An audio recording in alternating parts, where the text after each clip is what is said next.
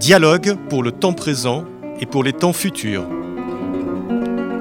Une émission de Marc Wielinski tous les dimanches de 13h à 14h sur RCJ. Où va notre monde? Comment mieux le comprendre? Que puis-je faire pour l'améliorer? Que m'est-il permis d'espérer? Aujourd'hui, l'Élysée et les oligarques contre l'info avec Jean-Baptiste Rivoire.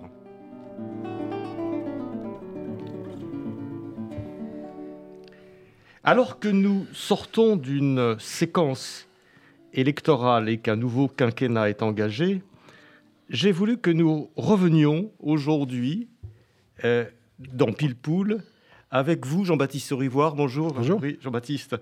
Euh, donc, sur euh, les relations qu'entretiennent, qu'entretiennent probablement depuis toujours, d'ailleurs, on en reparlera, le pouvoir politique, le pouvoir économique et les médias.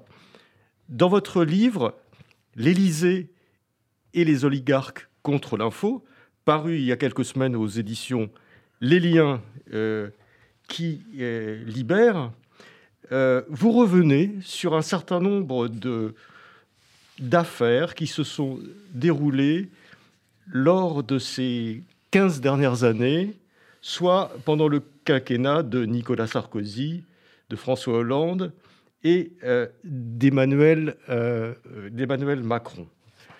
Probablement, alors toutes ces affaires montrent à quel point finalement euh, les, les, les, présidents sont obsédés par, par les médias, mais l'originalité de votre livre et, son grand intérêt, parce que c'est un, livre très très agréable à lire et très fouillé, plein d'anecdotes et, beaucoup, plein d'informations, euh, dont certaines informations euh, nouvelles, enfin qu'on ne connaissait pas forcément.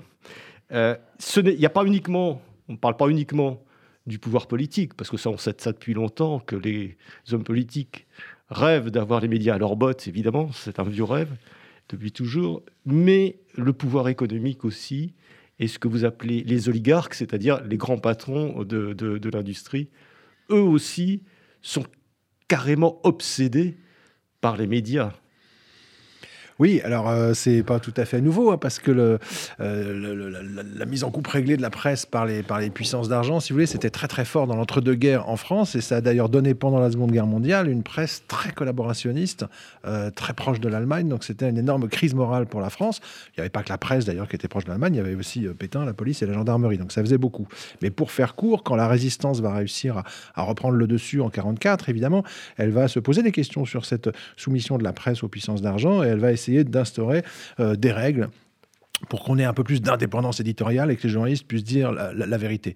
Ces règles sont, clés à la libération, elles vont tenir quelques dizaines d'années, et puis, la naturelle revenant au, galop, des grandes puissances industrielles vont, euh, pour développer leur business, pour se faire copain avec les politiques, pour euh, quelque part conditionner l'opinion, vont se rendre compte qu'en fait, il faut absolument euh, mettre la main sur des grandes marques d'information, contrôler des grandes marques d'information, comme disent souvent les, grands propriétaires de, médias, qui d'ailleurs sont pas des gens d'information, hein, c'est tous des industriels de l'armement, du bâtiment et tout ça, mais en fait, ils disent, mais pour avoir accès au pouvoir politique, pour voir un ministre, pour voir le président, si j'ai pas de médias, ça prend six mois. Si je prends le contrôle d'un grand journal, je passe un coup de fil, je vois le président en trois jours. C'est ça la réalité. C'est-à-dire que ça leur donne une puissance, une influence, réelle ou supposée, mais comme les politiques pensent que la presse influence les électeurs et l'opinion, et ben voilà, si un grand industriel contrôle des puissants médias, il est extrêmement puissant et il peut peser sur la République. Le phénomène le plus marquant, il est un tout petit peu peut-être antérieur à votre livre, euh, c'est peut-être, euh, ça peut-être été l'acquisition de TF1 euh, par le, le, groupe Bouygues, qui était explicitement, enfin, Bouygues disait à l'époque, je suis en train d'acquérir le premier média de France. Et ça, en gros, ça servait à son business. C'est vrai que voilà, dès, les années 87, euh, cet énorme groupe de BTP mondial, le groupe Bouygues, va euh, ressentir le besoin. Au moment où Mitterrand va libéraliser euh, les, télévisions privées, voilà, Bouygues va avoir un rêve, prendre le contrôle de la première télévision de France. Et effectivement, ils vont y arriver. Et d'ailleurs, dans les années qui vont suivre, alors Bouygues n'est pas forcément l'oligarque le plus méprisant à l'égard de l'information, hein, puisqu'il a maintenu quand même une information, on va dire digne de ce nom à TF1. Mais n'empêche qu'au fil des années, on a vu parfois des reportages sur TF1 tout d'un coup nous faire un peu la promotion d'une grande mosquée construite au Maroc par le groupe Bouygues. on a vu un faux journal télévisé avec un dictateur du, Kazakhstan, je crois, pour lui faire croire qu'il était invité aux 20h, c'était classe, etc. Et on voulait juste signer des contrats avec ce monsieur. Voilà. Donc Bouygues a toujours un peu utilisé TF1, soit pour. Alors, l'utilisation fondamentale, c'est surtout on empêche que des informations puissent sortir et que des enquêtes embarrassantes puissent se faire, soit sur nos amis politiques, soit sur notre business. Mais parfois aussi, on va un peu dans du public reportage. Et on contrôle, en fait, une marque puissante d'information et on pèse donc sur les politiques. Et si on, si on commence par, euh, par euh, le début de votre livre, c'est-à-dire par l'ère Sarkozy, il y a une quinzaine d'années, il y a quelque chose qui m'a frappé, c'est que lorsque Sarkozy jeune, jeune avocat euh, à Neuilly, immédiatement, il a en tête, je sais pas, il a, même pas 30 ans, il a, il a, il a en tête l'idée qu'il veut devenir président de la République. Bon, ça, c'est déjà. Et il convoque les, grands patrons du Haut-de-Seine, j'ai un certain nombre de personnes, en disant écoutez, je vais devenir président de la République, faut que vous m'aidiez. Donc, si vous m'aidez maintenant, je saurai m'en souvenir. Si vous ne m'aidez pas, je saurai m'en souvenir aussi. Effectivement, il est élu euh, jeune maire de Neuilly à, 29 ans. Déjà, l'anecdote est marrante, c'est qu'en fait, c'est Charles Pasqua qui voulait être élu maire de Neuilly et qui envoie un jeune, jeune freluquet euh, euh, du RPR de l'époque aller voir tous les vieux de Neuilly, tous les vieux conseillers municipaux, en disant bah, écoute, va leur dire que ça serait bien qu'ils votent pour moi. Mais les, vieux bourgeois de Neuilly trouvent que Pasqua sent un peu trop le pastis. Hein, Pasqua, c'est un vendeur de pastis marseillais quand même à l'origine. et, et, et l'émissaire de Pasqua, le jeune Nicolas Sarkozy, 28 ans, va être tellement charmant avec les vieux de la ville que finalement, c'est pour lui qu'ils vont voter. Et donc, il va damer le pion à Pasqua, qui n'en reviendra pas. Va, c'est l'un des premiers pères en politique que Nicolas Sarkozy va trahir. Il y aura ensuite euh, Jacques Chirac, évidemment. Mais, c'est vrai que Sarko devient maire très jeune. Et c'est vrai que très rapidement, il a une énorme ambition politique. Il est maire et avocat d'affaires. Et il va aller voir un certain nombre d'entreprises des Hauts-de-Seine. Et un témoignage de, Jacques Dupuy-Dauby, qui était à l'époque un chef d'entreprise à, à Puteaux, dans les Hauts-de-Seine, euh, raconte que voilà, le jeune maire de Neuilly, le, fait appeler et lui fait comprendre qu'il faut qu'il se voit. Donc les deux se voient. Et en fait, assez rapidement, Sarkozy lui explique qu'il a envie de faire une carrière politique, qu'il lui faut beaucoup d'argent. Et que donc, euh, d'après le témoignage de Dupuy-Dobby, Sarkozy lui fait comprendre qu'il faudrait que l'entreprise de Dupuy-Dobby euh, euh, rémunère Sarkozy comme conseiller juridique. Et Sarko aurait ajouté Ne vous inquiétez pas, je ne vais pas beaucoup déranger votre service juridique. C'est juste qu'il voulait recevoir de l'argent pour faire sa, sa, vie politique. Donc Dupuy-Dobby va refuser. Il va raconter cette anecdote quelques années plus tard. Et donc, c'est intéressant. Mais je pense que Sarkozy n'a pas fait ça que avec Dupuy-Dobby. Simplement, les autres ont probablement accepté de payer et n'en ont pas parlé. Mais c'est pour dire que euh, Sarko, qui était donc euh, euh, avocat d'affaires, est devenu rapidement l'avocat d'un certain nombre de grands groupes, Bouygues, Lagardère et autres. Et donc, quand on dit Sarkozy l'avocat des milliardaires, c'est pas une figure de style. Il a été l'avocat d'un certain nombre de grands groupes industriels. Et quand il arrive en politique et qu'il arrive au cœur de l'État, bah, on se demande un peu s'il n'est pas resté au fond l'avocat de ces grands Martin Bouygues, le parrain de son fils, Arnaud Lagardère, qu'il appelait mon frère. Enfin voilà, qui sont des grandes puissances industrielles françaises et médiatiques puisqu'ils contrôlent une grande partie des médias on a l'impression que c'est son univers, que c'est que c'est vraiment son le travail fondamental qu'il fait avant d'aller conquérir euh, euh, le parti et, même avant d'aller conquérir les électeurs. Voilà, conquérir euh, ses puissances, effectivement dans une relation qui est un peu biunivoque, parce que on ne sait pas à un moment donné si c'est Sarkozy qui est utilisé par les, grands, les grands patrons ou les puissances économiques, ou si c'est eux qui utilisent Sarkozy. Je crois que c'est du donnant-donnant, c'est-à-dire que les, les, grands milieux industriels vont miser sur Sarkozy, comme ensuite ils miseront sur Macron, en se disant on a quelqu'un euh, qu'on rémunère, qui est notre avocat, avec qui on se comprend. Euh, Martin Bouygues peut se dire je suis le parrain de son fils, je suis aussi le patron de la première chaîne télévision euh, d'Europe. Bon, donc pour Martin Bouygues, si tu voulez, c'est évidemment un avantage si Sarkozy monte en politique et acquiert de la puissance, parce qu'il peut penser qu'à l'Élysée, il y aura quelqu'un qui protégera ses intérêts.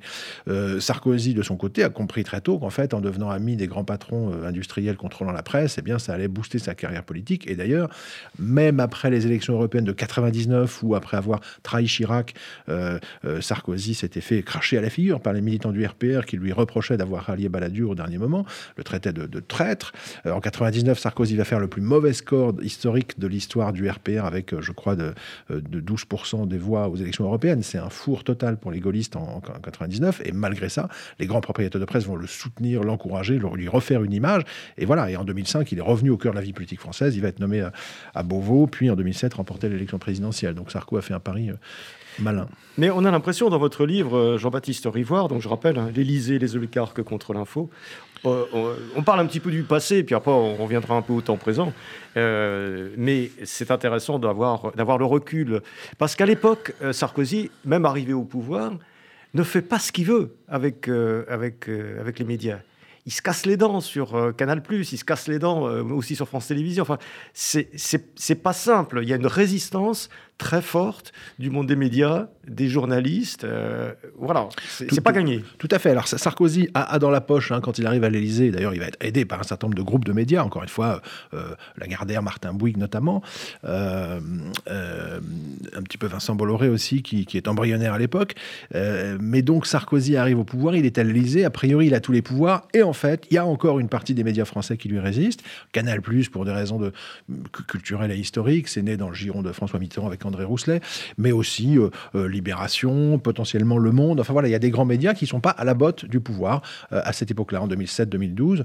Et Sarkozy, qui a du mal à supporter en fait un regard distancié et critique sur son action, va passer une partie de son quinquennat, et c'est ce qu'on découvre et c'est intéressant, à vouloir mettre à la botte le journal Le Monde en le faisant tomber entre les mains d'actionnaires qui lui sont favorables en 2010, à taper des pieds par terre de rage contre Canal+, qui se moque de lui avec les guignols de l'info.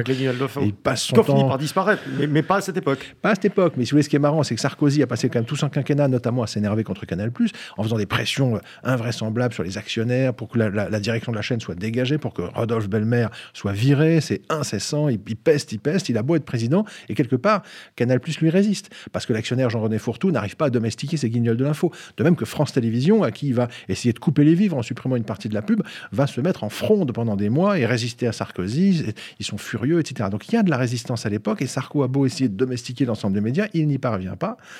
Mais il s'est passé quelque chose de très intéressant à la fin de son quinquennat en 2011. Euh, Jean-René Fourtou, euh, qui est un Chiracien bon teint plutôt, qui a, ripé côté, côté Sarko, euh, vient voir le président et lui dit écoutez, vous faites un travail formidable, mais pas, pas assez connu, il faudrait qu'on aide à faire un bon bilan de votre quinquennat pour que vous soyez réélu. On est en 2011, 2010-2011. Euh, et, là, Sarkozy l'accueille avec un peu de surprise, parce qu'en gros, l'actionnaire de Canal, euh, c'est quand même euh, le patron des guignols de l'info qui se moque de Sarko toute la journée. Donc Sarko l'accueille avec un peu de, distance. Et Fourtou lui dit Non, mais vraiment, je voudrais vous aider, etc. Et donc Fourtou va créer un groupe secret d'influenceurs, de journalistes de TF1, d'hommes politiques de droite pour essayer, ce qu'on appelle le groupe Fourtou, pour favoriser secrètement la réélection de Sarko. Mais encore une fois, il y a Canal qui se moque du président. Et au bout d'un moment, Fourtou est pas très crédible à cause de ça. Et finalement, il a une super idée. Il se dit Mais en fait, je vais faire entrer le loup dans la bergerie, c'est-à-dire Bolloré, cet industriel breton euh, marqué à droite, très ami avec Sarkozy, euh, qui avait prêté son yacht à Sarkozy en 2007. Et donc, euh, Fourtou va faire entrer Vincent Bolloré dans le capital par une manip assez intéressante. Bolloré va annoncer qu'il vend ses deux chaînes gratuites au groupe Canal. C'est ce que la presse va comprendre. Certains vont même dire Ah, bah, il se désengage des médias, Bolloré. En fait, pas du tout. En échange de ces deux chaînes, qu'est-ce qu'il fait? Il obtient 1,7% du capital de Vivendi. Autrement dit, il a revendu ces deux chaînes à Canal à un prix astronomique. Il rentre dans le capital de Vivendi et en septembre 2011, avant d'annoncer publiquement cette, cette opération, ils vont informer l'Élysée que, euh, que, officiellement, on va dire que Bolloré vend ses deux chaînes gratuites, etc., mais que la vraie scénario qui, est derrière, c'est qu'il rentre au capital de Vivendi, qui va grignoter ce capital pour devenir le premier actionnaire à terme et donc prendre le contrôle de Canal. Autrement dit, Bolloré a proposé à Sarkozy une prise de contrôle capitalistique de l'esprit Canal quand Sarkozy avait échoué à en prendre le contrôle politiquement. Oui, c'est ça, la démarche de Fourtou, on le voit bien dans votre livre à ce moment-là, c'est de dire, euh, bon, moi j'y arrive pas, je suis un industriel, euh, les journalistes, voilà, mais lui, Bolloré, il saura mettre Canal Plus au pas, en fait. Bah, c'est exactement ça. C'est ce qui s'est passé. Souvenez-vous que quand, Messier a fait tomber l'escu, on était en 2002, les salariés de Canal Plus ont envahi le CSA, derrière Bruno Gassio, l'auteur des Guignols. C'est-à-dire que les Guignols, c'était un contre-pouvoir au prince, mais c'était aussi des gens qui étaient capables de fronder, d'envahir le CSA, d'organiser des manifs. Ils étaient appréciés dans la presse, donc ça faisait un ramdam d'enfer. Je me souviens encore d'un conseiller de Sarkozy qui m'a confié cet épisode, qui était également conseiller de, du patron du CSA en 2002 et qui se souvient avec effroi des salariés de Canal envahissant le CSA. Donc ça faisait peur à l'époque. Canal avait un poids, c'était une chaîne impertinente qui faisait marrer tout le monde, qui se moquait des politiques. Donc ça faisait très peur. Donc Fourtou n'y arrivait pas. Et il s'est dit effectivement, Vincent Bolloré, lui, y arrivera, parce que Vincent Bolloré avait déjà à l'époque la réputation de tenir ses médias d'une main de fer. Et, effectivement, c'est ce qui s'est passé. Et le plus incroyable, alors ils ont dit à Sarko en septembre 2011, en fait, le vrai truc, c'est que Bolloré va rentrer dans le système Vivendi et va prendre le contrôle capitalistique de Vivendi, donc de Canal. Et je pense que l'objectif, évidemment, était une prise de contrôle politique de la première chaîne résistante de France. Mais le plus incroyable, c'est quand Sarko est tombé en mai 2012, euh, Hollande euh, a, facilité avec son conseiller Bernard Poignant, le principal ami de Vincent Bolloré, qui avait un petit bureau dans l'Élysée. Hollande a énormément travaillé pour faciliter la montée de Bolloré dans le système euh, Vivendi. Et donc, quelque part, c'est peu connu, mais en fait, euh, l'éradication de l'esprit canal, c'est une coproduction Sarkozy-Hollande. Enfin, tout, ça a été expliqué en détail dans votre livre. C'est absolument, absolument passionnant. On, dirait du théâtre de boulevard, sauf que ça, ça touche quand même l'information. Et, et d'ailleurs, lorsqu'il annonce, lorsque Sarkozy annonce euh, la, fin de la publicité euh, sur, les, sur les chaînes publiques, il réalise un, un rêve, un vieux rêve de TF1 et de M6 évidemment, euh, Sarkozy, si vous voulez, était entre la main de ces grands industriels contrôlant les, télévisions privées. Et évidemment que ces grands industriels en avaient marre que France Télévisions touche à la fois l'argent de la redevance et l'argent de la pub et viennent les concurrencer. Donc ils demandaient en permanence que le service public soit financé uniquement par l'argent public. Et donc voilà, donc supprimer la pub à France Télévisions, c'était un énorme manque à gagner pour Patrick de Carolis, je crois près de 800 millions. Donc c'était considérable. Euh, mais, mais oui, ça servait directement les intérêts des grandes chaînes privées. D'ailleurs, c'est comme ça que la, presse l'avait interprété à l'époque. Et Sarkozy avait beau raconter tout ce qu'il voulait, la réalité, c'est que oui, ça a considérablement affaibli euh, France Télévisions. D'ailleurs, Sarko a toujours voulu privatiser France 2, il a toujours été exaspéré contre les émissions d'investigation de l'audiovisuel public, hein. je pense notamment à Cache Investigation, mais aussi Complément d'enquête. Et en cela, d'ailleurs, Sarkozy ressemble un peu à Macron, il y a quelque chose d'assez proche entre les deux. Ah, ça, on, va, revenir un petit peu sur Macron, parce qu'on va avancer un petit peu dans l'histoire. Euh, lorsque François Hollande euh, donc, arrive au pouvoir, on peut se dire finalement, c'est un homme de gauche, il a une vision de la liberté de la presse euh, et de la liberté de l'information qui va être indifférent d'un homme franchement de droite comme Sarkozy. Donc les choses changent. Eh ben, pas du tout. Alors tout, à fait. D'ailleurs, moi à l'époque, j'avais une bien meilleure image de, François Hollande, c'est-à-dire que Hollande, bon, dans, le milieu des journalistes, il a une réputation assez amusante, c'est qu'il échange tout le temps par texto avec les journalistes. Il est très drôle, Hollande, il a de l'humour, semble-t-il. Je le connais pas personnellement, mais apparemment il est très drôle. Il a beaucoup d'humour. Il est ami avec plein de journalistes. Il entretenait beaucoup de relations avec eux quand il était à la tête du PS. Bref, sauf que il a moins de relations que Sarkozy avec les patrons en revanche des groupes de presse. Et apparemment, Valérie Trierweiler, sa compagne de l'époque, lui disait souvent, elle était à la fois employée, il faut le savoir, de, de, Paris Match, donc d'Arnaud Lagardère, et de C8, donc de Vincent Bolloré un beau CV pour Valérie Trierweiler. Et donc, elle disait à son compagnon tout le temps, mais enfin, François, si tu veux être président, c'est pas juste en rigolant avec les journalistes. Il faut se copiner avec les types qui tiennent le système. Bon. Et donc, euh, assez rapidement, euh, François Hollande, avant même d'être élu, a commencé à se rapprocher alors, euh, de Vincent Bolloré dès 2009, avec qui, 2007, je crois, avec qui il prenait un petit déjeuner très convivial pendant que sa compagne Ségolène Royal combattait Sarkozy à la présidentielle. Hollande, discrètement, allait petit déjeuner avec Bolloré pour devenir ami. Et en 2011, il va faire ce qu'on appelle la paix avec Martin Bouygues, avec le groupe Bouygues. Il faut savoir que Bouygues avait été un soutien historique de Sarko pendant dix ans, à l'époque euh, le lait moujotte, donc une époque où la direction de la chaîne était orientée assez à droite. Mais à la fin du quinquennat Sarko, Martin Bouygues est un peu déçu par le quinquennat Sarko. Au plan industriel, il y a eu l'ouverture du marché de la téléphonie, la concurrence de, Free, etc. Donc Martin Bouygues n'est pas très content de Sarko. Et surtout, il se dit, mais zut, si en 2012 les socialistes arrivent au pouvoir, j'ai pas beaucoup de réseau. Et donc Martin Bouygues a intérêt à retisser du lien avec le Parti socialiste qui risque d'arriver au pouvoir. Et François Hollande y voit l'opportunité pour une fois de faire la paix avec le système TF1 qui tape sur le PS depuis 10 ans. Et donc ils vont se rencontrer discrètement fin 2011. Et ensuite, Aurélie Filippetti va rencontrer l'état-major de, TF1.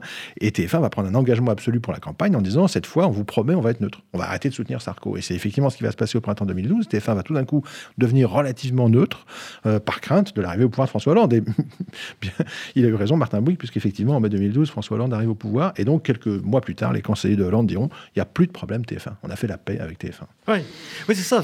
Parce que, les, les, ça va dans les deux sens. C'est-à-dire que les hommes politiques ont intérêt à choisir euh, des, bons, des bons parrains. Et puis d'abord, ils ont besoin d'argent et ils ont besoin de, leur puissance. Et, les hommes euh, qui, les, oligarques, qui eux, finalement, pensent d'abord à leur business. Ça, c'est très très net dans votre livre. C'est des gens qui pensent à leur business avant tout. Des industriels. C'est pas forcément des gens. Alors, ça a peut-être changé avec Bolloré, on en reparlera, mais c'est des gens qui pensent d'abord à leur business avant de penser politique. Tout à fait. Et alors, et donc eux, ils ont tout à fait intérêt quand ils sentent que le vent va changer, euh, de se dire euh, bon, il était à droite, euh, maintenant ça va peut-être tomber à gauche, on sait, sait jamais. Donc il faut qu'on ait des copains à gauche aussi. En fait, ils ont des copains partout. Il y, a une force importante, si vous voulez, que les industriels qui contrôlent des marques d'information ne, ne, peuvent pas totalement contrôler. Ça s'appelle le peuple, les gens qui votent, les urnes, les élections. Bon, donc ils sont confrontés au fait que bah oui, peut-être que les Français vont décider de virer Sarkozy et de voter pour Hollande. Et ils essayent d'influencer, bien, bien sûr, l'opinion et le vote. C'est ces grands industriels qui contrôlent la presse, mais ils n'ont pas un contrôle total là-dessus. Et d'ailleurs, donc en mai 2012, je suis pas sûr que les grands industriels contrôlant les médias étaient ravis que ce soit François Hollande, mais ils sont obligés de faire avec ça. Comme Bolloré a toujours ménagé la gauche, Hidalgo, parce qu'il voulait mettre ses autolibes à Paris et qu'il fallait bien s'entendre avec la mairie socialiste de Paris. Donc ils sont obligés de faire avec. Alors ça ne veut pas dire qu'ils pèsent pas sur, sur l'opinion, ça ne veut pas dire qu'ils orientent pas idéologiquement leurs médias, mais ils dépendent aussi du vote. Donc oui, ces gens, pour leur business, doivent ménager les politiques, les électeurs, et en même temps essayer d'influencer tout ça pour que ça serve leurs intérêts.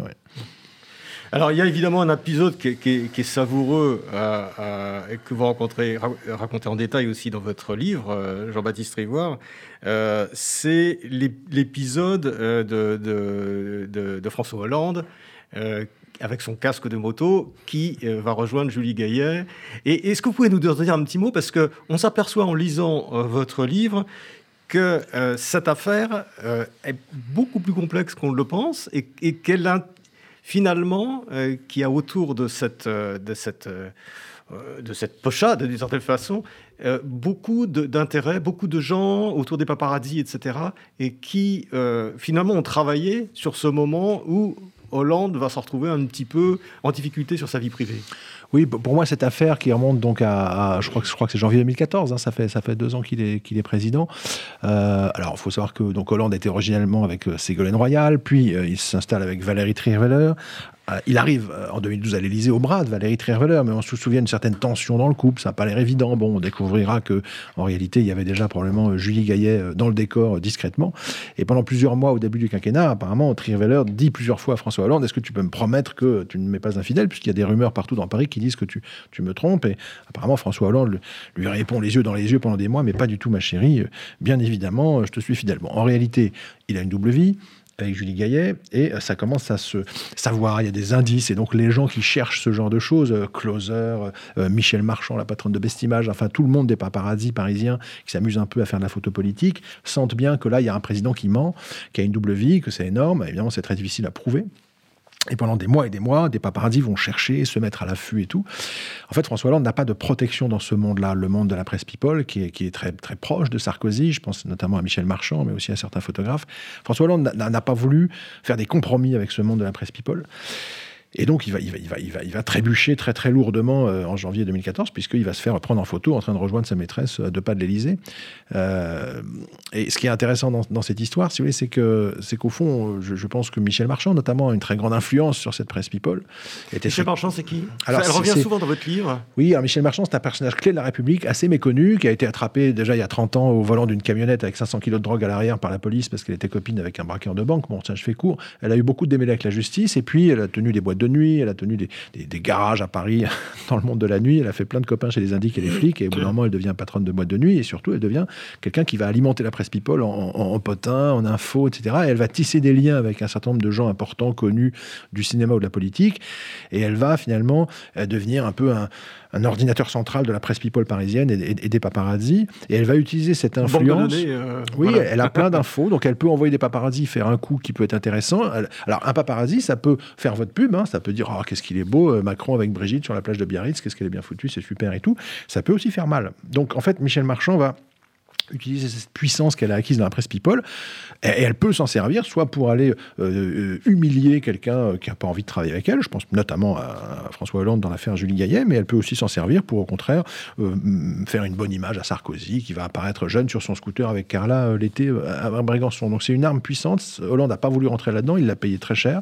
Je pense que les deux autres présidents, Sarko et Macron, jouent avec, avec, avec ça, copinent, pactisent avec Michel Marchand et ses pratiques douteuses, et dans le cas d'Emmanuel Macron, elle est carrément devenue euh, quand même euh, la communicante officieuse de l'Élysée pendant plusieurs années, avec des réunions toutes les semaines à l'Élysée. Elle gère, elle a le monopole de l'image de, Brigitte. Et par exemple, dès le début du quinquennat Macron, quand, euh, quand les Macron reçoivent les Trump avec l'épouse de Donald Trump, qui se retrouve sur un bateau mouche sur la scène avec Carla, les seuls photographes le droit de faire des photos, en gros, c'est Best Image. Et on découvrira ensuite, ça a été révélé par France Télévisions en 2017, que au fond, l'agence de Michel Marchand, qui est une agence de presse et de photos, mais un peu de communication aussi, puisqu'apparemment les photos doivent être validées par la première dame, voire elle n'a plus, plus, du tout de rides quand elle est dans les photos de Michel Marchand. Donc voilà quelqu'un qui est au cœur de l'Élysée, qui, enfin, qui est accusé de, de, de, retoucher les photos pour donner l'impression que Brigitte est jeune. Enfin, on est en plein dans la propagande politique. Elle est au cœur de l'Élysée. Elle travaille de près avec Benalla pendant cette période, qui empêche les journalistes qui ne sont pas des journalistes amis de l'Élysée d'entrer. Donc on a là un contrôle de la presse sous Macron qui est beaucoup plus important encore que sous Sarkozy. On va, on va revenir sur Macron, mais juste... Euh, sur le, quinquennat Hollande, on a l'impression, en lisant votre livre, que c'est le moment. Alors, on a, parlé, on a parlé de la télévision, etc. Et là, effectivement, de la presse écrite, l'Obs, Match, Libé, etc. On a l'impression qu'il y a un affaiblissement de la presse écrite à ce moment-là. Effectivement, sous Sarko, on a le sentiment que ça résiste encore un peu, ça résiste au Monde, ça résiste à Libé, bon voilà. Euh, ça résiste pas chez Lagardère, hein, puisque le JD des matchs sont entre les mains de Lagardère, qui est un soutien actif de, Sarkozy. Mais sous Hollande, ce qui est frappant, c'est qu'effectivement, là, euh, euh, Drahi va mettre la main sur l'Express Libération, Bolloré va monter au capital du système Vivendi, préparant donc l'éradication de l'esprit canal. Enfin, on a un peu le sentiment que Hollande un peu comme tous les autres, mais encore plus que les autres, pour essayer d'avoir quelques miettes de complaisance médiatique de la part de ces barons des médias, eh bien, va faciliter leur business, les encourager, etc. Et fermer les yeux sur le fait que ces gens, quand ils prennent le contrôle d'une marque d'information, souvent la première chose qu'ils font, c'est qu'ils commencent par dégager des journalistes, parce que ça serait bien que ça coûte moins cher. À quoi ça sert le reportage Et alors l'enquête, je vous en parle même pas. Donc c'est c'est pas des gens qui font beaucoup de bien à la presse. Et Hollande va pactiser avec eux dans l'espoir, encore une fois, d'avoir un soutien médiatique. Par exemple, quand il devient ami avec Martin Bouygues, c'est clairement pour que TF1 arrête de taper sur le PS. Quand il va aider les affaires de Vincent Bolloré, on peut on peut penser que que Sarko était furieux contre Canal, c'est vrai. Mais quand on regarde bien les guignols de l'époque, on s'aperçoit que les guignols se moquaient de tout le monde, pas que de Sarko. Ils se moquaient aussi de Hollande, de sa faiblesse, de ses femmes, de, ses défauts, de ses travers, etc. Notamment après l'affaire Julie Gaillet. Et donc, en fait, quand, Hollande aide Bolloré à éradiquer le système Canal, au fond, eh ben, il n'est pas mécontent de la fin des guignols de l'info. Et d'ailleurs, quand les guignols vont être, euh, les auteurs vont être virés par, par Bolloré, Hollande va avoir une phrase en privé du genre, oui, ça fait partie du patrimoine de la télévision. Bon franchement, on peut pas, on peut pas voir un hommage plus faible. Donc je pense qu'en fait, voilà, Hollande était très content au fond que ces grands oligarques prennent le contrôle de l'info. Au fond, c'est comme si ces présidents étaient contents d'avoir quatre ou cinq interlocuteurs puissants en face d'eux qui domestiquent les journalistes. C'est eux qui font le job. Ça évite à l'État d'avoir à s'affronter à la presse, quoi.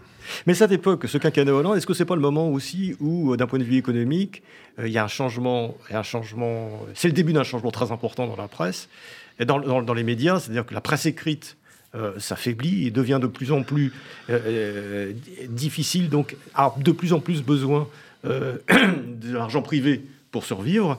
la montée en puissance de l'Internet, est-ce que c'est pas le moment où il y a une espèce de basculement des, médias qui font que finalement, pour la presse écrite, c'était se, jeter dans, entre les bras, dans les bras des oligarques qui évidemment ont des exigences ou mourir.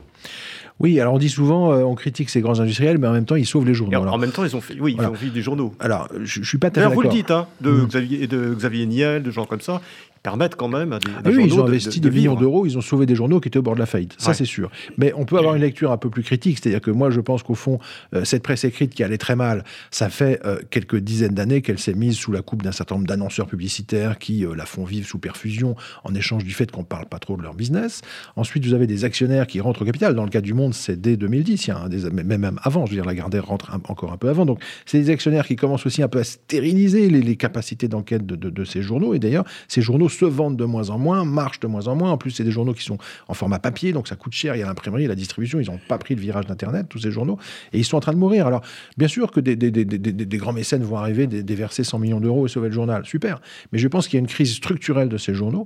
Et d'ailleurs, dès que des médias euh, refondent une certaine indépendance, une certaine éthique face à leurs lecteurs en disant je ne fais pas de compromis avec la liberté de l'information, je pense au Canard enchaîné, mais je pense aussi à Mediapart, c'est des journaux qui sont prospères. C'est des journaux qui marchent bien. C'est pas des journaux qui sont en crise. Donc, euh, il n'y a pas de nécessité d'aller chercher les actionnaires. Si vous faites du bon boulot, le peuple vous finance. C'est aussi simple que ça. Tous les médias indépendants qui se créent depuis quelques années oui, réussissent leur, campagne. Euh, Jean-Baptiste Rivoire, on ne peut pas dire que dans, dans ces années-là, euh, euh, les, journaux comme Libé, comme l'Observateur, etc., faisaient du mauvais, du mauvais boulot. Pourtant, ils perdaient quand même, ils perdaient quand même du lectorat. Ils, avaient besoin de trouver, de trouver une solution. Ou alors, ce que vous dites, c'est qu'ils auraient pu euh, finalement mettre de côté tout ce qui est, euh, tout ce qui est publicité, etc., ne pas se jeter euh, dans, les, dans les mains des, des voilà, des, grands annonceurs et peut-être garder une forme d'autonomie. Bah, je, je, constate simplement pourquoi Mediapart a gagné 250 000 abonnés en 10 ans? Euh, pourquoi Mediapart est archi rentable? Pourquoi ils payent bien leurs journalistes? Pourquoi ils payent des mutuelles? Pourquoi ils viennent de prendre des nouveaux locaux? C'est quand même un modèle économique qui fonctionne, euh, sans la publicité, sans les actionnaires. Donc là, il y a quand même une question à se poser sur le, modèle de la presse française traditionnelle, qui certes, à un moment donné, était, était, au bord du gouffre et a eu besoin des actionnaires pour la sauver, mais à, quel prix? Moi, je, pense que euh, je pense pas que les, les, grands industriels sauvent la presse. Je pense qu'ils la domestiquent et qu'à terme, ils la discréditent. D'ailleurs, Libé était tombé dans des, dans des niveaux de vente et de diffusion il y a, il y a peu de temps sous Drahi qui étaient complètement Je veux dire, alors, ça a un peu remonté parce qu'ils ont nommé à la tête du journal quelqu'un qui fait un peu d'enquête et de journalisme et ils ont retrouvé un peu de dignité. Mais franchement, enfin, c'est pas sous la coupe de gens comme ça que la presse se développe et qu'elle gagne des lecteurs. Hein. on va revenir là-dessus parce que c'est un point clé vraiment de votre livre et notamment à l'époque actuelle. Mais je voudrais qu'on balaye un petit peu, euh, qu'on continue un petit peu dans, l'histoire et, l'arrivée de Macron. Alors là, vous montrez très bien euh, que, que, voilà, Macron est issu de ce monde des affaires, clairement qu'il ait choisi, adoubé, adopté de gens qui parient sur lui et qui euh, font le bon pari, d'une certaine façon, au moment où il se présente et où personne dans la classe politique, si on se souvenait un peu de cette époque, personne personne n'y croyait. Personne lui, peut-être. Personne de l'attend, ouais. Là, ils font le choix d'un type qui va dynamiter la vie politique française avec un, succès dingue, puisqu'il va faire euh, quasiment mourir le mouvement gaulliste et, euh, et, le Parti socialiste, avec une espèce de jeunesse, une modernité, la start-up nation, donc une promesse qui va séduire euh, évidemment ces grands industriels, mais aussi une partie des Français. Macron, il faut savoir qu'il vient culturellement, alors c'est un inspecteur des finances, donc il vient de l'ENA, il vient des meilleures écoles de la République, mais il vient aussi de la banque d'affaires, dans laquelle il a travaillé à des fusions-acquisitions, donc il a travaillé à faire du mécanisme industriel euh, Macron, entre 2008 et 2012. C'est un homme d'affaires, c'est un homme de business, c'est un homme d'industrie.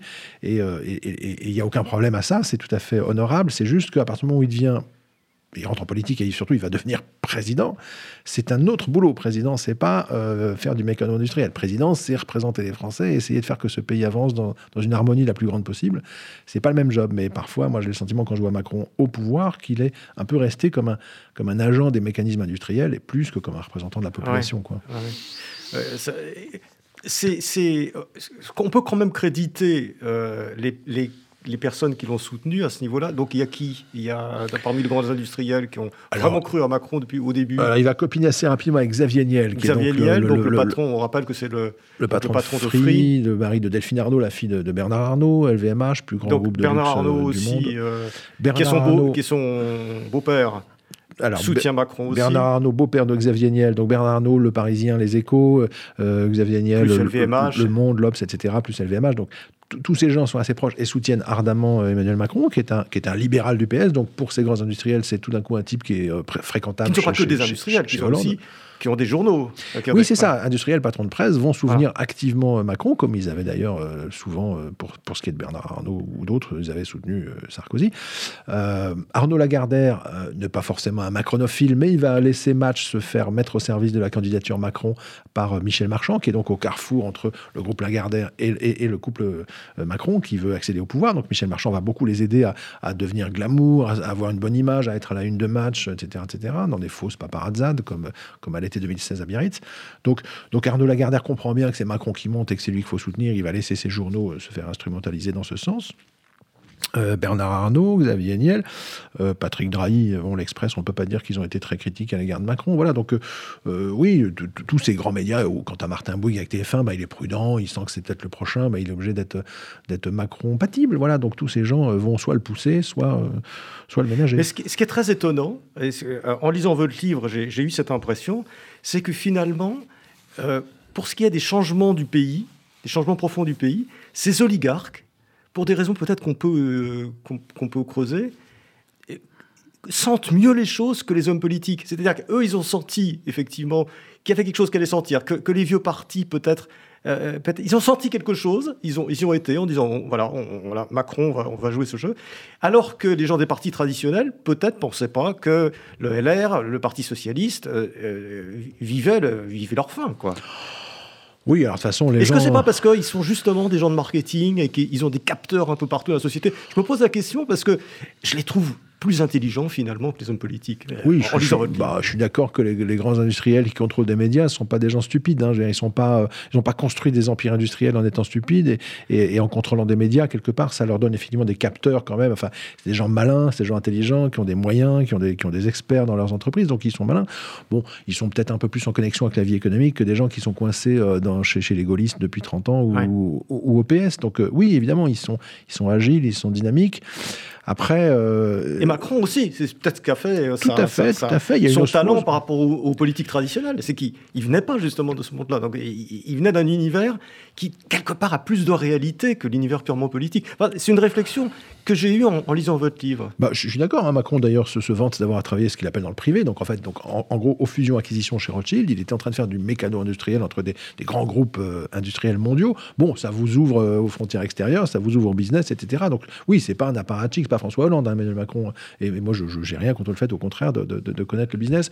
Après, si vous voulez, le, pour, moi, le, danger un peu mortifère pour la démocratie française de cette organisation, où les politiques ont laissé depuis 30 ans de grands industriels prendre une place absolument clé dans le monde des médias, puisqu'ils contrôlent aujourd'hui, je rappelle quand même, 95% ça, faut le rappeler des grandes marques d'information françaises. 95% des grandes marques d'information françaises qui avaient créé...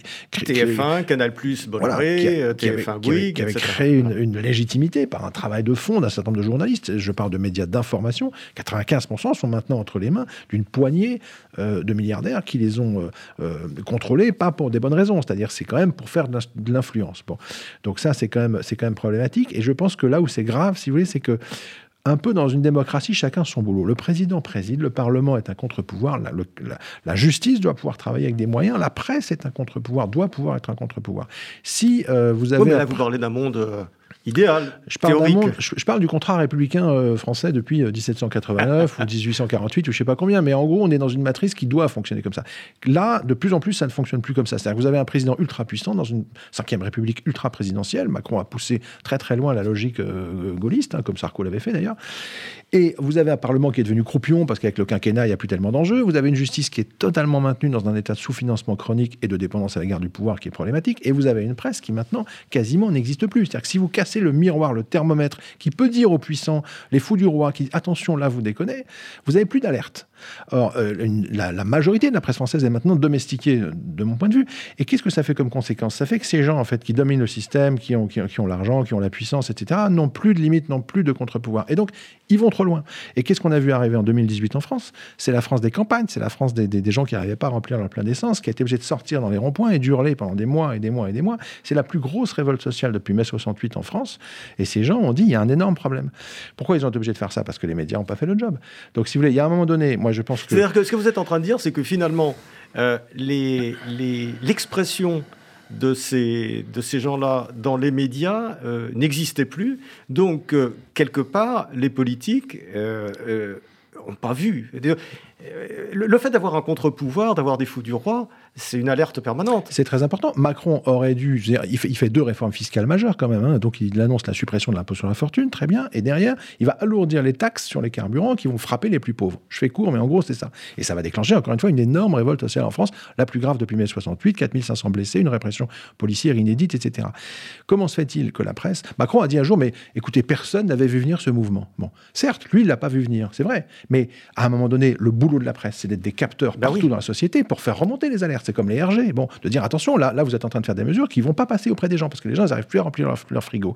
Donc la presse, elle n'est pas là pour faire plaisir, elle est là pour dire ce qui se passe, pour donner une température et pour quelque part sécuriser le pouvoir politique en lui disant attention, en l'alertant. Bon, quand la presse, sous la coupe des milliardaires, ne fait plus ce travail parce qu'elle méprise finalement la, France d'en bas, je fais court, eh bien Macron, de bonne foi, n'a pas vu arriver le problème. Et après, il se tape une année où on casse les Champs-Élysées, où il y a des blessés de partout, où là, les gens sont très en colère, etc. Et une partie de ces gens qui se sentent pas entendus, qu'est-ce qu'ils font à la fin? Ils votent Marine Le Pen. Donc il faut faire attention avec ça. Si vous cassez le baromètre, le thermomètre, le miroir, vous avez une démocratie en danger. Et moi, je pense que, si vous voulez, je pense que ce qui s'est passé en 2018 avec les Gilets jaunes est fondamental parce qu'on a failli avoir un renversement du pouvoir par le bas, par la base. Hein. Ça a été quand même, il a fallu quand même, le pouvoir a tenu grâce à sa police. Hein. Sinon, je veux dire, les gens étaient en train d'encercler l'Élysée quand même, faut s'en souvenir. Et donc ça, ça a été une très grosse alerte pour les gens qui dominent ce système. Et c'est pour ça que je pense, à mon point de vue, que l'intérêt des Bolloré, des Bernard Arnault et des autres et des Macron, c'est de se dire oh là là, il s'agirait quand même pas que la France d'en bas se révolte, donc il faut la diviser, il faut diviser pour régner. Hein. C'est bête, mais voilà. Et je pense que le, fait qu'un Vincent Bolloré, par exemple, pousse un petit peu euh, euh, euh, voilà, les, les, Arabes et les Français à se détester, les musulmans et les chrétiens, enfin, tout cette espèce de, de, truc qui est ambiancé depuis un ou deux ans pour, pour faire monter une espèce d'opposition, quasiment de, moi j'appelle ça un peu une guerre civile en France, pour moi, c'est pour rediviser un petit peu les Français, pour sécuriser finalement ceux qui dominent le système, diviser pour régner. Et donc, comme, il y a en France un vieux fond raciste, antisémite, etc., depuis, depuis des, dizaines d'années, malheureusement, il y a une partie de l'opinion qui prend et qui se dit, bah oui, notre ennemi, en fait, c'est l'étranger. quoi. Ça, c'est extrêmement dangereux.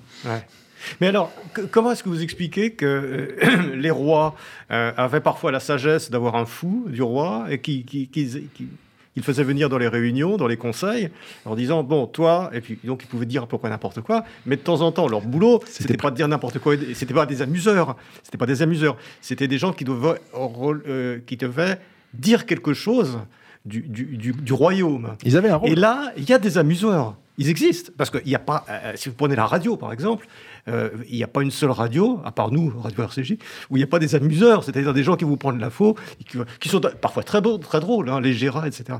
Et je me suis dit, là aussi, en, lisant votre livre, je me suis dit, mais ces gens-là font plus leur boulot parce qu'ils sont, ils sont dans la galéjade, ils ont beaucoup de talent, c'est très drôle, souvent, mais leur travail, ce serait, ce sera de dire, ils le font de temps en temps ils le font de temps en temps quand même, euh, c'est de faire remonter le truc en disant Ah bah ouais, c'est vrai, quelle connerie. Hein, mais, ça, c'est vrai, on n'y a pas pensé. Vous touchez du doigt un truc très important. Moi, je pense qu'il y a eu non seulement une prise de contrôle de l'information et, avec pour premier, euh, euh, première conséquence l'éradication progressive de ce qu'on appelle l'investigation, c'est-à-dire le journalisme d'enquête. Il est quand même très fragilisé, très sous pression en France depuis des années. Mais je pense aussi qu'il y a un problème avec l'humour politique. quand, quand, Bolloré désingue les guignols de l'info en 2015, c'est pas rien. Alors on peut dire c'était vieillissant, c'était moins drôle, on peut dire tout ce qu'on veut, mais enfin, quand même, c'était des gens qui avaient une marge de manœuvre, qui se moquaient un peu des, dérives de la politique, euh, qui ont été brutalement euh, licencié et, éradiqué. Donc, il euh, n'y a pas que ça. Euh, au même moment, quand, Bolloré tue l'investigation à Canal et les Guignols en 2015, c'était un petit contre-pouvoir pour France Télévisions, Canal. C'est important d'avoir du pluralisme, de la diversité. Si vous donnez tous vos œufs dans le même panier, c'est dangereux. Qu'est-ce que je me dis, moi, en 2015 Je me dis, mais ça va être terrible pour les copains de France Télé, parce que Delphine Ernotte va se retrouver en position de monopole avec France Télévisions. Et d'ailleurs, une fois qu'il a tué les Guignols, elle va nous dire en 2017, non, mais Thomas VDB et, et son collègue, qui était des, des comiques de France 2, qui étaient super, euh, non, ça, il ne faut pas parler de politique, donc elle les dégage. Et finalement, l'humour politique a été mis sous une forte pression. Vous n'avez plus vraiment droit en France aujourd'hui de vous moquer des politiques. C'est quand même un point, euh, un point terrible. Et Ernotte, d'ailleurs, qui est en monopole sur France Télé à partir de 2015, qu'est-ce qu'elle va faire quelques années plus tard, en 2019 Elle va créer un guichet unique pour le documentaire et elle va dire à l'ensemble des documentaristes de ce pays, si vous avez un projet, vous devez passer par ce guichet unique et aller voir Madame Catherine Alvarez qui a le droit de vie ou de mort sur vos projets. Et en gros, vous êtes documentariste aujourd'hui en France, c'est pas forcément chez TF1 6 que vous allez placer des sujets de société qui dérangent, donc il y a peu, il y a plus que France Télévisions et un peu Arte, et finalement, vous êtes confronté à un guichet où, en gros, aujourd'hui, tout ce qui peut déranger le pouvoir est éliminé parce qu'on a peur de déranger Macron. Il n'y a pas forcément d'injonction du pouvoir politique ou économique directe. C'est-à-dire que c'est ce qu'on appelle une autocensure. C'est-à-dire que les gens se disent Oh là là, euh, ça va pas passer, euh, ou alors ça va pas faire beaucoup d'audience, ou alors je vais être emmerdé par ma hiérarchie. Alors oui, alors la, domestication de, France Télévisions par le pouvoir politique a quand même une histoire, parce que quand Macron arrive en 2017, c'est assez amusant, il, est, euh, il, a été confronté quelques mois auparavant à Élise Lucet, qui, lui pose des questions sur mais pourquoi autant de subventions au laboratoire Sanofi donc, Élise Lucet, hein, ça qui fait... Élise Lucet, cache investigation en 2015, va, va, mettre en abîme Emmanuel Macron, à l'époque ministre, en lui disant mais pourquoi est-ce que l'État donne autant de subventions à des grandes entreprises comme par exemple Sanofi pour faire de la recherche alors qu'ils passent leur temps à licencier leurs chercheurs, etc. Bon, Sanofi, il se trouve que le patron de Sanofi est l'un des meilleurs soutiens, coach euh, de Macron. Bon, ça, on ne le mesurait pas forcément à l'époque, mais donc Lucet va venir embêter Macron, le, questionner. Et en 2017, quand il devient président, d'autres émissions, alors euh, Lucet, toujours cache investigation, en septembre 2017, sort un énorme numéro sur la souffrance au travail en France, dans laquelle elle va notamment épingler des pratiques très violentes de Xavier Niel vis-à-vis de ses centres d'appel téléphoniques. C'est une émission dévastatrice pour le principal soutien du président, Xavier Niel. Et une autre émission, au même moment, complément d'enquête, va raconter un peu la com présidentielle et comment effectivement, par exemple, les images de Brigitte sont contrôlées par Michel Marchand, comment Macron veut essayer d'éliminer les journalistes pour faire faire des images par les conseillers de l'Élysée. Enfin, on est dans une prise de contrôle de la presse terrible et complément d'enquête va avoir le courage de le dire et de le montrer. Comment réagit Macron? Fou furieux, je veux plus des fauteuils rouges dans la cour de l'Élysée. Euh, Thomas Soto va être obligé de menacer d'aller faire son émission enregistrée à la Rotonde, euh, qui est un symbole d'une brasserie parisienne prestigieuse où Macron voulait fêter sa victoire. Une façon de dire, bah, c'est un peu comme le Fouquet's de Sarkozy. Donc les conseillers de l'Élysée sont en panique, ils cèdent, ils laissent les fauteuils rouges s'installer au dernier moment dans la cour de l'Élysée. Mais la guerre est déclenchée. On est en septembre 2017. Ensuite, il y a ce cache investigation qui va dévaster euh, Xavier Niel. Quelques semaines plus tard, il y a des pressions économiques très fortes sur France Télévisions. On demande à Ernotte d'économiser 60 millions d'euros. Elle va annoncer quasiment la fin d'envoyé spécial et de complément d'enquête. Donc elle va proposer l'externalisation complète des émissions d'enquête de France Télé. Et seule une fronde interne à France Télévisions va faire qu'elle va être obligée de reculer. Elle va se prendre une motion de défiance votée par 84% des salariés. Donc elle est en, en totale. On est en octobre-novembre 2017. Et à ce moment-là, Macron, furieux de n'avoir quelque part pas réussi à tordre le cou aux investigateurs de France Télé, va faire une déclaration mémorable en décembre 2017 en disant que finalement, l'audiovisuel public, c'est la honte de la République. Voilà ce qu'il va dire en décembre 2017. Donc il est fou furieux. Il veut les affaiblir. Il va pas oser le faire pour son premier quinquennat. Et voilà. voilà. on va la suite. Euh, alors, Jean-Baptiste Jean on, on, a dit, hein, vous, avez été euh, euh, donc journaliste d'investigation, j'ai oublié de le dire au début, et vous avez travaillé longtemps à Canal+, comme, comme rédacteur en chef adjoint de Spécial Investigation. Et là, il y a quelques mois, vous avez créé une, une, un site d'information d'enquête qui s'appelle Off investigation. C'est-à-dire que voilà, vous êtes passé sur un type de média euh, complètement différent. Est-ce que vous pouvez nous parler un petit peu de ce projet? Bah, deux choses. Alors, sur, le nom Off Investigation, en fait, on s'est amusé parce que comme Bolloré a tué Spécial Investigation en 2016, qui était l'émission d'enquête phare de Canal, c'est un beau mot, investigation. Et par ailleurs, en enquêtant pour ce bouquin, je me suis aperçu que l'autre émission qui a repris cette notion d'investigation, donc Cash Investigation, euh, était sous très forte pression dans l'audiovisuel public. Je crois qu'ils veulent essayer de réduire le nombre d'émissions d'Élise Lucet de 6 à 4. Donc la, pauvre, elle se débat comme elle peut. Je suis pas sûr que, que Macron adore Cash Investigation. Donc voilà, l'investigation est sous forte pression. Et donc je me suis dit, mais on va essayer de sauver ce mot. Simplement, moi, je ne crois plus qu'on peut en faire dans les grands médias privé. Je crois même qu'on peut difficilement en faire dans l'audiovisuel public. Donc l'idée, c'était de se dire, bah, on va créer un média indépendant financé par la population. En tout cas, on va proposer à la population de financer de l'investigation indépendante audiovisuelle. Ce qui ne se fait pas beaucoup, parce qu'il y a des sites euh, formidables hein, d'infos indépendants comme Mediapart ou autres, mais c'est beaucoup de l'écrit. On s'est dit, on va faire de l'investigation audiovisuelle, ce qui est cher, donc compliqué à financer. Et pour mettre un petit peu en scène l'histoire, on s'est dit, bah, en fait, on va faire un projet de bilan du quinquennat. Bon, ça aurait pu être Hollande en 2016. Bolloré n'avait pas voulu qu'on le fasse, donc là, on a voulu le faire pour Macron. Euh, et on l'a proposé à toutes les chaînes. Et là, manque de bol, personne ne veut. Bon, s'y attendait un peu, mais c'est C'est-à-dire que vous, vous, faites un bilan du quinquennat Macron. On propose à un an de la présidentielle un bilan du quinquennat, ce qui est normal. Voilà. Aucun des grands médias, euh, France Télévisions, Arte, Canal+, TF1, M6, personne ne, s'y intéresse. Tous refusent ce regard critique sur le président Macron. Ah, ils ont peur ou, quoi? Il peut y avoir plein de raisons. Si vous voulez, c'est pas parce qu'un projet est refusé que c'est forcément une censure insupportable. Ils reçoivent des milliers de projets, ils sont obligés de faire des choix. Mais quand même, c'est amusant. C'est-à-dire que euh, M6 nous dit ah, on n'ira pas sur la politique, sauf avec Karine Le Marchand. Bon, moi, je suis pas Karine Le Marchand, donc on peut pas. TF1 nous dit, ah, on a déjà un, projet, bon, certes, un peu différent. Bon, en fait, c'était un bilan du quinquennat assez complaisant qu'ils ont fait quelques mois plus tard. Arte nous dit, ah, ça intéressera pas notre, nos, téléspectateurs d'outre-Rhin. Ah bon, il y a six mois, ils avaient pourtant fait un doc sur Macron, très favorable. Bon. Euh, Canal nous dit, on t'accompagnera pas. Et France Télévisions nous dit, on a déjà 3,52, euh, un projet de 3,52 minutes sur, sur le sujet, on n'en fera pas d'autres. Donc je me dis, ok, donc il y a une chaîne de France Télé, en l'occurrence France 5, qui va un peu s'intéresser au quinquennat, et France 2, France 3, non font rien et refusent le projet. Bon, alors euh, derrière, on a, lancé une campagne de financement participatif sur KissKissBankBank. On a levé 230 000 euros. On a financé notre, notre, série euh, qui est maintenant sur le site Off Investigation. Mais si vous voulez, on en est là en France aujourd'hui. C'est-à-dire que pour faire un travail audiovisuel distancié sur un président, il faut sortir du système. Or, le problème, c'est que euh, le pouvoir politique aujourd'hui force les citoyens à mettre une pièce dans le jukebox, à financer constamment ce système. Par exemple, les aides à la presse, c'est une contrainte. Il faut donner des millions d'euros à Bernard Arnault, à Xavier Niel pour qui, qui, domestique la presse. Je ne suis pas certain que l'argent des contribuables doive servir à ça. Quant à la redevance, moi je trouve c'est très bien l'audiovisuel public, mais alors il faut qu'il soit géré démocratiquement. Donc là, si vous voulez, les citoyens financent encore ce, système qui, domestique l'information, et nous, quand on veut faire quelque chose de libre, ben, on est obligé d'aller faire la manche. Donc on l'a fait, et les gens sont tellement en colère qu'ils ont donné 230 000 euros en trois mois, mais qu'on a fait exister une série sur Macron de manière euh, autonome. Donc, euh, donc, euh, donc voilà. Et, quelques mois, la, enfin l'histoire, c'est que ce fameux 3,52 minutes lancé par France Télévisions sur le bilan du quinquennat Macron, j'ai eu quelques infos en coulisses qui sont amusantes. En fait, un jour, on a vu arriver un peu discrètement sur France 5 un dimanche soir, un programme. Fallait vraiment savoir que c'était ça. Ça s'appelait même pas Macron bilan, ça s'appelait 5 ans. Ah. Et ce programme 5 ans a été produit par, par Bangoumi. Euh, Il fallait que ça soit indolore, inodore et sans saveur. Ben, voilà, en fait, ça a été géré en direct par la fameuse Catherine Alvarez qui gère le guichet de France Télévisions, mais qui d'habitude n'a pas, même pas le temps de lire les projets. Là, tout d'un coup, elle était carrément euh, au visionnage, à la manœuvre, elle demandait des modifications, fallait repartir en tournage, c'était trop critique, etc. Bon, ça a été très compliqué. Et euh, au final, les quatre témoins principaux qui portent un regard distancié et critique sur le bilan de ce président sont son ancien Premier ministre, Edouard Philippe, son ministre de l'Intérieur, Castaner, euh, sa communicante, Sibeth et un communicant de l'Élysée, euh, Jean-Marc Dumontet. Donc autant vous dire qu'à part deux phrases à, Méluche et deux phrases à Marine, bon, bah voilà, c'est les macronistes qui ont fait le bilan du quinquennat. Bon, bah, autant vous dire que pour eux, le quinquennat s'est très bien passé. Donc on se, fiche des, citoyens, quoi. Euh, Jean-Baptiste Rivoire, j'aurais eu plein de questions à vous poser, notamment de savoir, en face, on n'a parlé que de la France, mais est-ce que, est que, ces mécanismes euh, mais ce sera peut-être un autre livre. Est-ce que ces mécanismes sont comparables au Royaume-Uni, en Angleterre, aux États-Unis, au Japon? Je ne sais pas. S'il si, y a des spécificités françaises, enfin, on ne va pas rentrer là-dedans. Ce que je vais faire, c'est me contenter de renvoyer nos auditeurs à ce, ce, très chouette livre qui s'appelle L'Élysée euh, et les oligarques contre l'info, hein, où, on sent votre sensibilité, il faut le dire.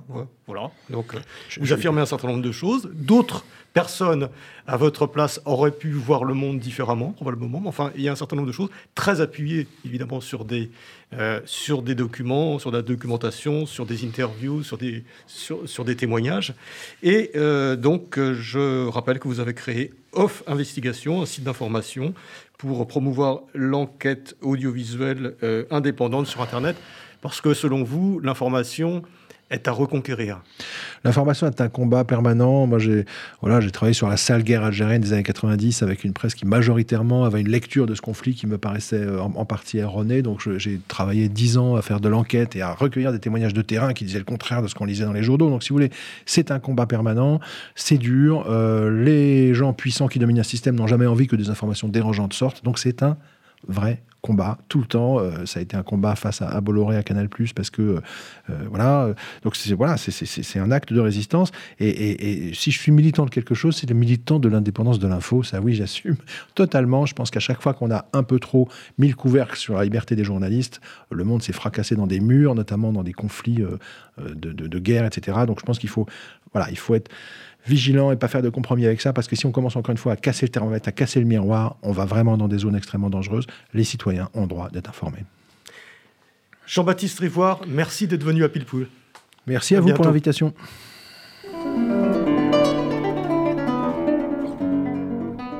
C'était Pilpoul, une émission de Marc Wielinski, que vous pouvez retrouver en podcast sur le site de Radio RCJ et sur les différentes plateformes, ainsi que sur YouTube. À dimanche prochain, 13h.